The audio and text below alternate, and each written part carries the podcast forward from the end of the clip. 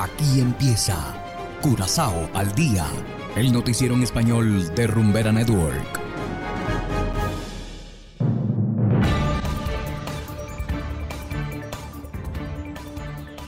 Muy buenas tardes a todos nuestros estimados oyentes de Rumbera Network 107.9 FM.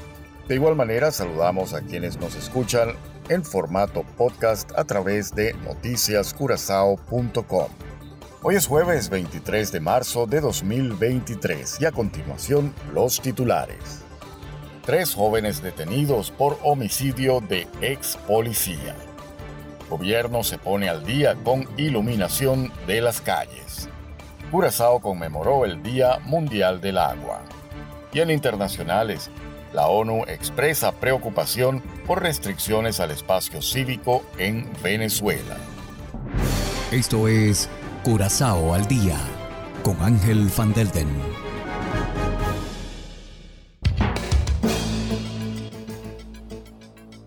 Empezamos con las noticias de interés local.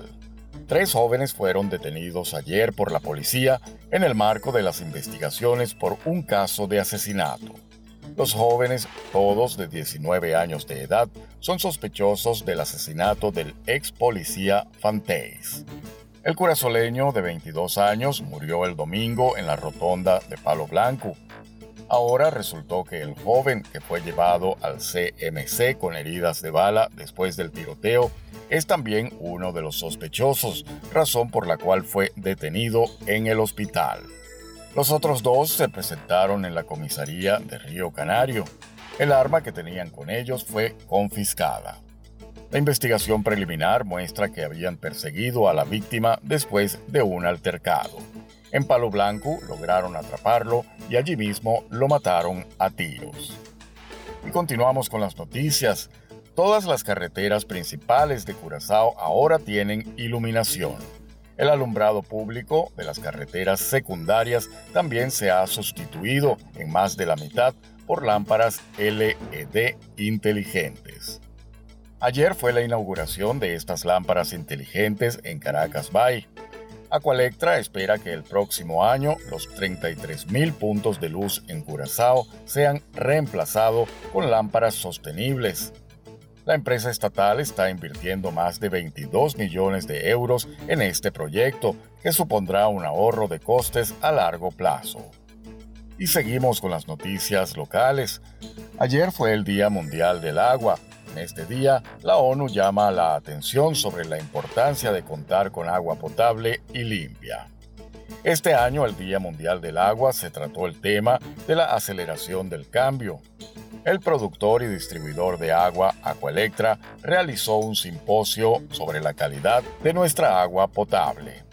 La empresa pública también reflexiona sobre los desarrollos en torno a la llamada Be Water, se trata de agua de menor calidad que se puede utilizar para la descarga de inodoros y el riego de jardines.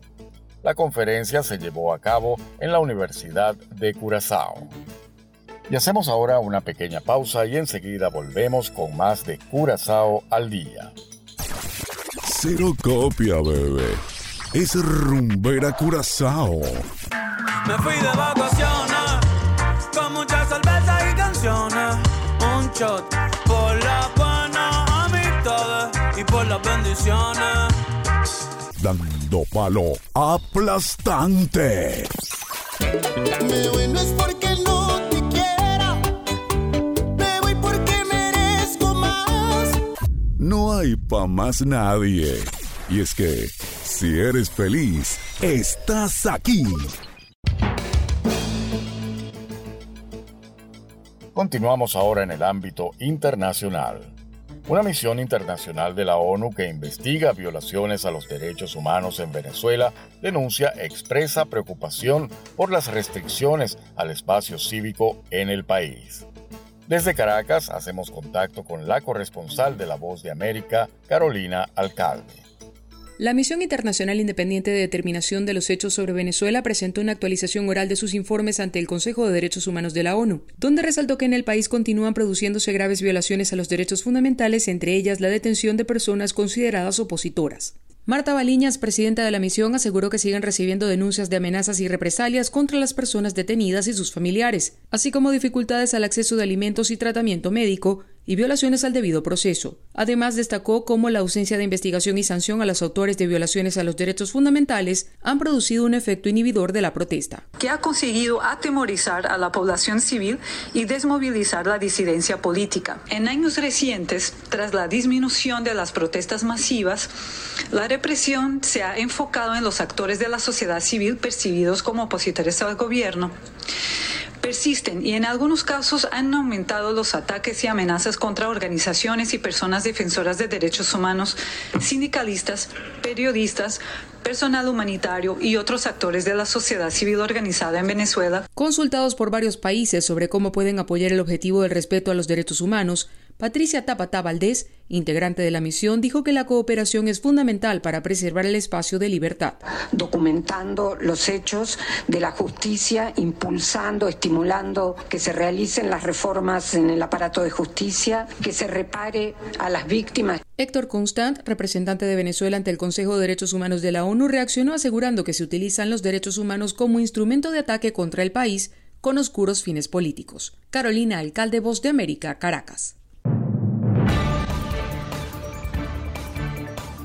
Y de esta manera llegamos al final una vez más de Curazao al día.